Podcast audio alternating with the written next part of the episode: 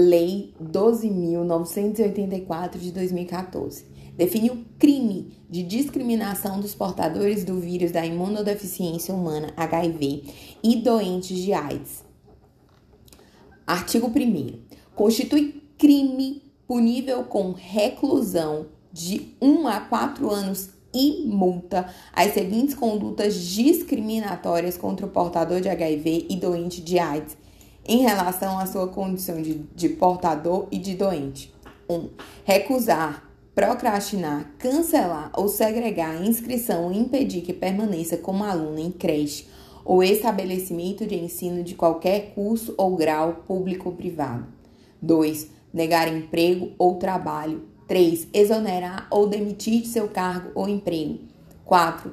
Segregar no ambiente de trabalho ou escolar. Quinto, divulgar a condição de portador do HIV ou de doente de AIDS com intuito de ofender-lhe a dignidade. Recusar, sexto, recusar ou retardar atendimento de saúde. Essa lei entra em vigor na data de sua publicação.